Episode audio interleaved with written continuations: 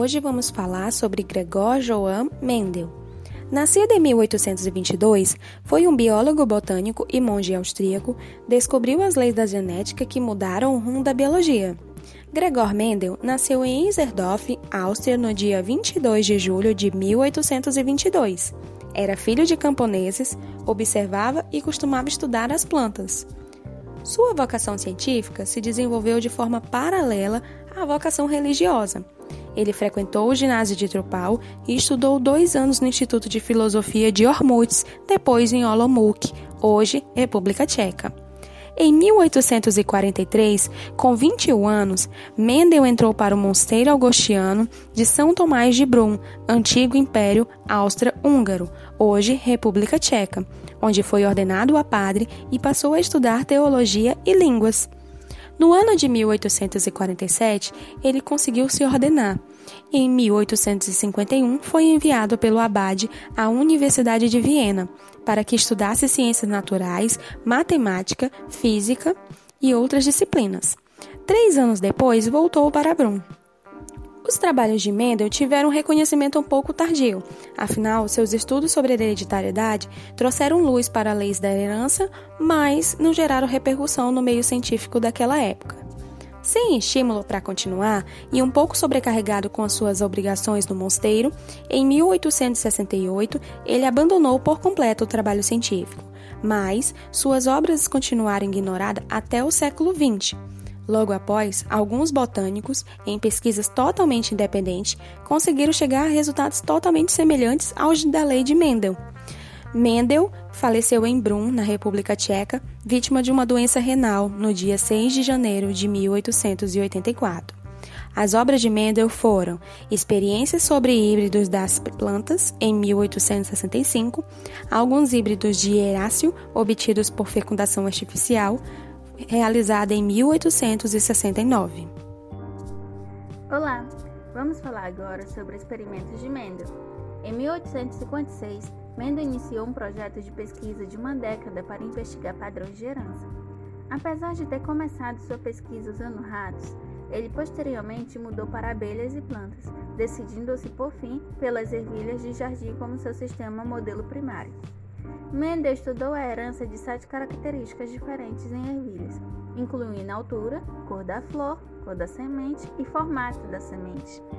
Para fazer isso, ele primeiro estabeleceu linhagens de ervilhas com duas diferentes formas de uma característica, tal como alta versus baixa.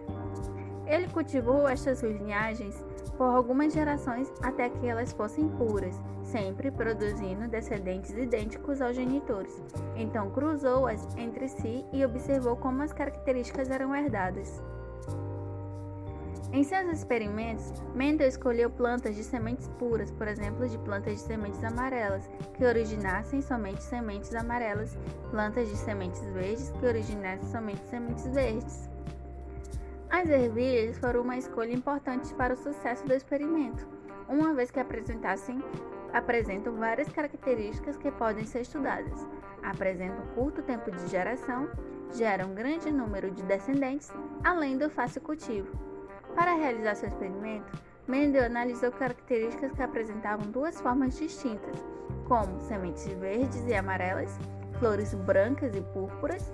No total, foram estudadas sete características: forma da semente, lisa ou rugosa, cor da semente, amarelo ou verde, cor da flor, púrpura ou branca, forma da vagem, inflada ou constrita, cor da vagem, verde ou amarela, posição da flor, axial ou terminal e comprimento do caule, alta ou baixa.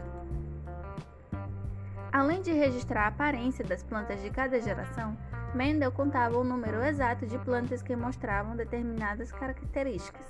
Notavelmente, ele encontrou padrões de heranças muito similares para todas as sete características que ele estudou. Uma forma de característica, como por exemplo alta, sempre escondia a outra forma, por exemplo a baixa. Na primeira geração após o cruzamento, Mendel chamou a forma visível de traço dominante e a forma escondida de traço recessivo. Na segunda geração, depois que as plantas realizavam a autofecundação, polinizar a si mesmas, a forma escondida do traço reaparecia em uma minoria de plantas, Mais especificamente, sempre havia cerca de três plantas que apresentavam o traço dominante, por exemplo, alta, para uma planta que apresentava o traço recessivo, por exemplo, baixa, formando a razão 3 por 1. Mendel também descobriu que as características herdadas, independentemente, uma característica como a altura da planta não influenciava a herança de outra, como cor da flor ou forma da semente. Em 1865, Mendel apresentou os resultados de seus experimentos realizados com quase 30 mil ervilhas à Sociedade Local de História Natural. Com base nos padrões observados, nos dados de contagem coletados e na análise matemática de seus resultados, Mendel propôs um modelo de herança na qual características como cor da flor, altura da planta e forma da semente eram controladas por pares de fatores de herança que ocorriam em diferentes versões. Uma versão de um fator, a forma dominante poderia mascarar a presença de outra versão, a forma recessiva. Os dois fatores pareados eram separados durante a produção de gametas, de forma de cada gameta, espermatozoide ou óvulo, receber apenas um fator aleatoriamente. Os dois fatores que controlavam características diferentes eram herdados independentemente um do outro. Em 1866, Mendel publicou suas observações e seu modelo de herança, sob o, sob o título Experimentos na Hibridação de Plantas, nos encontros da Sociedade de História Natural de Brum.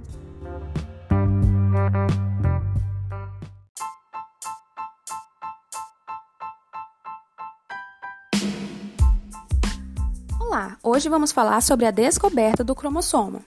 No ano de 1869, o químico suíço Friedrich Michenen encontrou ao esmagar o núcleo de algumas células uma substância diferente de todas as outras. Acabou batizando essa substância de nucleína. Como ele não conseguiu descobrir para que, que servia essa substância, acabou se desinteressando pelo trabalho. E hoje se sabe que essa substância é denominada de ácido desoxirribonucleico, também conhecido por DNA. Graças a ele é que nós somos diferentes de outros seres vivos. No ano de 1953, uma dupla de cientistas, o físico inglês Francis Crick e o biólogo americano James Watson, conseguiu mostrar exatamente como é o DNA e como ele se reproduz.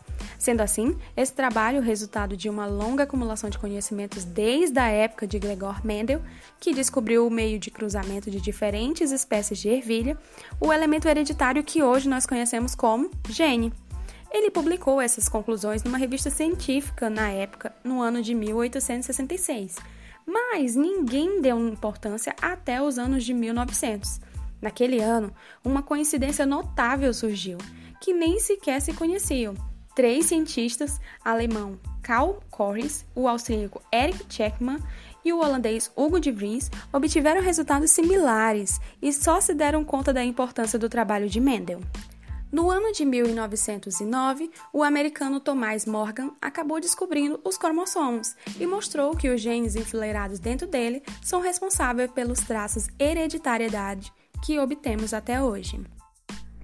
Os pesquisadores descobriram nas décadas seguintes que os genes são feitos de DNA e que estes, por sua vez, compõem-se de substâncias menores, os quatro nucleotídeos: adenina, guanina, citosina e timina estava aberto o caminho para a história da descoberta de Watson e Crick.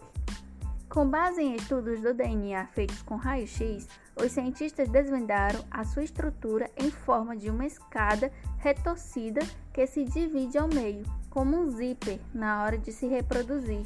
Estava revelado o código da vida.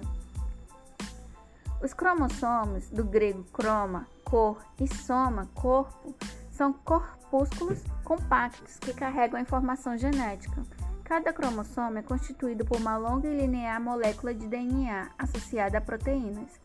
Essas proteínas são responsáveis por manter a estrutura do cromossomo e auxiliar no controle das atividades dos genes presentes nas moléculas de DNA. Os cromossomos estão presentes no núcleo das células eucarióticas e a sua quantidade varia em cada espécie.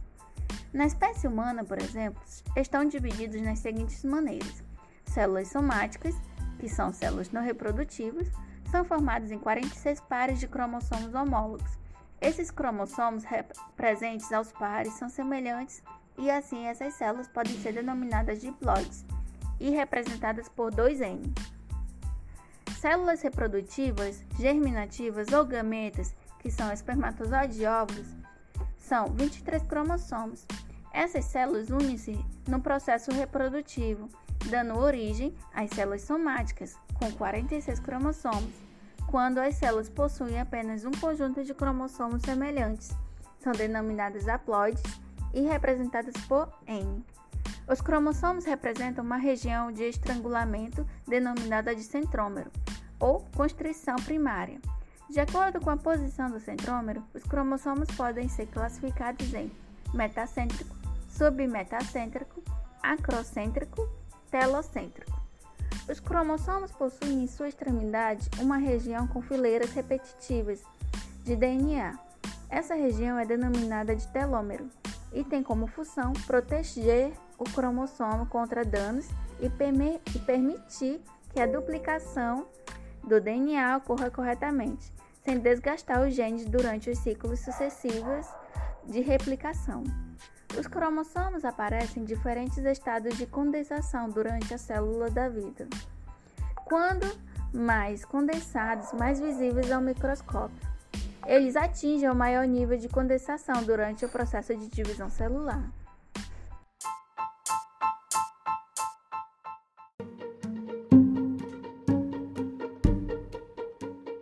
Temos três grandes pesquisadores responsáveis pela descoberta da estrutura tridimensional da molécula de DNA. Um deles é Francis Crick. Foi um biólogo molecular, biofísico e neurocientista britânico. Ele desempenhou um papel crucial na investigação relacionada com a revelação do código genético. É também conhecido pelo uso do termo dogma central, para resumir a ideia de que o fluxo de informação genética em células possui essencialmente um sentido único, a partir do DNA para o RNA proteína. Apesar da formação em física, Francis possuía interesse na biologia. Suas pesquisas nessa área possuíam o objetivo de descobrir como era o processo de transmissão de características hereditárias nos seres vivos. Essa pesquisa deu início a uma investigação das características do citoplasma, mas logo ele percebeu que esse estudo, esse estudo não contribuía na descoberta das características do material genético. Foi quando ele começou a se dedicar ao estudo das estruturas das proteínas, usando um processo chamado difração de raio-x. Em 1951, Francis fez uma parceria com James Watson a fim de continuar as pesquisas sobre o material genético. James Watson, um dos outros pesquisadores, é um grande biólogo molecular, geneticista e zoologista americano. Ele integrou a Universidade de Harvard em 1955. Assim como Francis, ele também descobriu a física quântica. E apesar de tantos outros trabalhos e pesquisas, essa descoberta da molécula do DNA foi o que lhe trouxe maior reconhecimento no campo científico. O terceiro pesquisador responsável por esse estudo foi Maurice Wilkins, um fisiologista neozelandês. Ele estudou a luminescência dos sólidos e obteve uma PhD em 1940. Sua tese teve base de estudo a estabilidade térmica de elétrons presos em fósforos. Todos se encontraram na Universidade de Cambridge. Foi quando deram início às pesquisas da dupla hélice. A partir de um trabalho de Rosalind Franklin, que era uma química britânica. Maurice, Francis e James Watson foram ganhadores do Prêmio Nobel de Fisiologia ou Medicina de 1962 pelo trabalho sobre as mutações induzidas pelo raio-x, onde produziram o modelo de dupla hélice para a estrutura da molécula de DNA. Em maio de 1950, com 22 anos de idade, Watson completou a sua graduação em zoologia. Trabalhou juntamente com o biofísico britânico Francis Crick no laboratório Cavendish na Universidade de Cambridge, de 1951 até 1953. Ele integrou na Universidade é, de Harvard em 1955. Foi galardoador com o Nobel de Fisiologia ou Medicina em 1962, é, pelo seu trabalho sobre mutações induzidas pelos, pelos raio-x, é, a partir do trabalho com imagens em 3D iniciado por Rosalind Frank. Ele é, é, partilhou com Maurice e Francis Crick, é, tornando, tomando como base os trabalhos realizados por Maurice, Watson e Crick é, revelaram a estrutura em dupla hélice da molécula de ácido dexorribonucleico ribonucleico, mais conhecida como ADN. É, as investigações proporcionaram os meios para compreender como se copia as, informa as informações. A informação é hereditária, hereditária. Eles descobriram que as moléculas de DNA é formada por composto químico chamado nucleotídeos. Cada nucleotídeo é, costuma consta é, de três partes: um açúcar chamado dexorribose, um grupo fosfórico e as quatro possíveis bases nitrogenadas, como a adenina, a tinina, a guanina e a citosina é, que pode ser representada a adenina como A, EA, a tinina, todas as, as, as bases são representadas como é, as, as, as iniciais, né? Como a gente já sabe, a gente já vem estudando.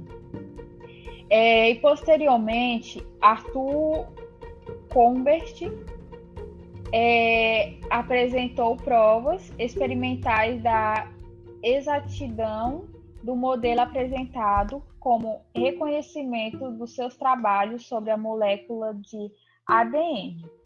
Watson, Crick e Maurice é, receberam o prêmio Nobel por isso. Já em 1968, foi diretor do Laboratório de Biologia quantitativa de Code é, Spring Harbor, é, em Nova York. Ele escreveu a dupla hélice, que foi lançada no mesmo ano, a história da descoberta da estrutura de, do DNA.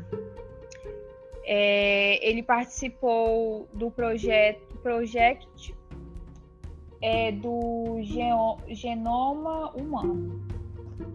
É, Crick e Watson é, descobri, é, enquanto o, Crick, o Crick descobriu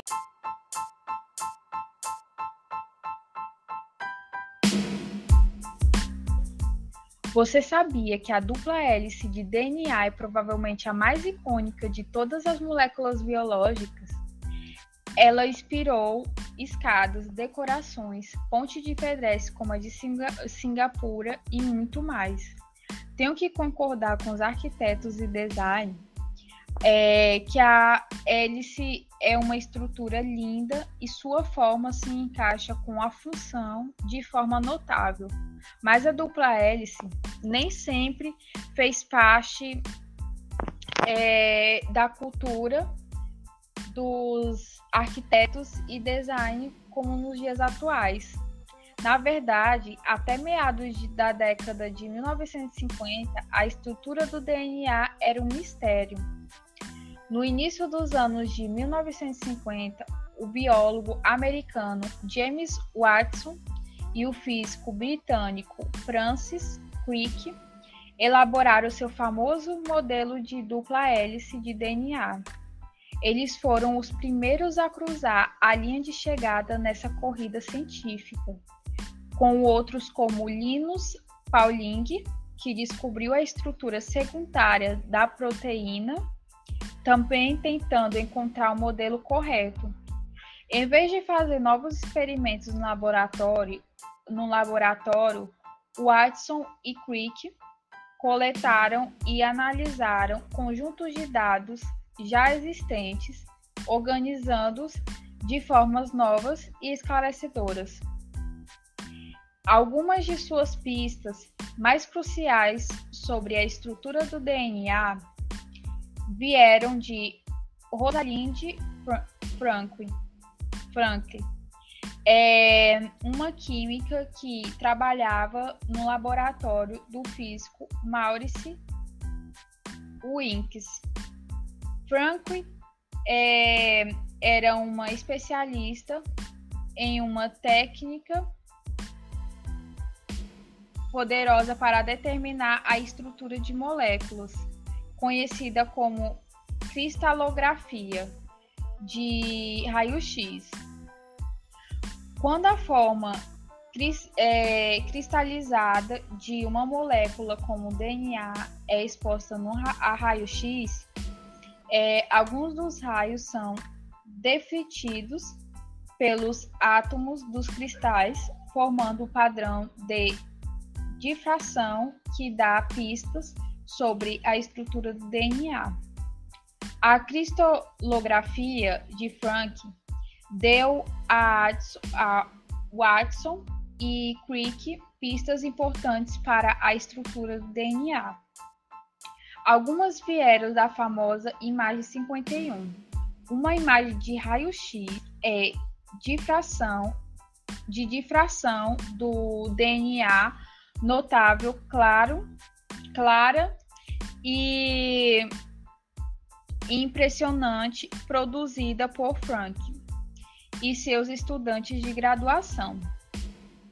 Para Watson, o padrão de decifra, é, decifração em formato de X da imagem de Frank, imediatamente surgiu sua estrutura helicoidal de duas fitas para o DNA.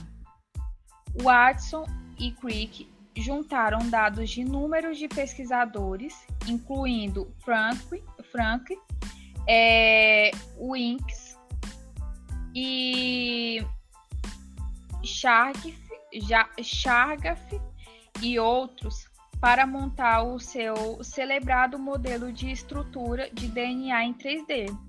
Em 1962, é, Watson e Crick, Crick e Maurice foram premiados com o Prêmio Nobel de Medicina. Infelizmente, a estrutura de Frank já havia morrido e os prêmios Nobel não são concebidos a títulos postúmulos. O grupo de pesquisadores que fez a descoberta da estrutura tridimensional da molécula de DNA construíram um modelo a partir de cartolina e arame para que pudessem descrever e entender o DNA. Quando feito, esse modelo foi publicado em uma revista chamada Nature. Era um esboço simples da famosa dupla hélice em um texto de 900 palavras. Infelizmente, na época, atraiu pouca atenção da comunidade científica e só veio ganhar destaque no ano de 1957, quando os cientistas eles demonstraram que o DNA se autorreplica, como dois dos autores haviam previsto. A descoberta dessa dupla hélice do DNA abriu caminho para a moderna biologia molecular, aponta para horizontes ainda mais fantásticos e cada vez mais próximos. Também abriu porta para a compreensão de muitos aspectos da função do DNA, como saber como ele é copiado e como a informação que carrega é usada pela célula para fazer prote proteínas. No modelo de Watson e Crick, as duas fitas da dupla hélice são mantidas juntas por ligações de hidrogênio entre as bases nitrogenadas nas fitas opostas. Cada par de bases fica plano, formando uma espécie de degrau de escada da molécula de DNA, dando novos rumos à ciência. Essa descoberta fez com que a biologia molecular se tornasse de fato uma ciência de hoje, com meio século de avanços, trazendo à cena a transgênese, a genômica e a possibilidade de clonagem reprodutiva. A genética iniciada por Mendel em meados do século XIV experimentou grande impulso, com a descoberta ocorrida um século depois, e fechou o milênio com o sequenciamento do DNA humano.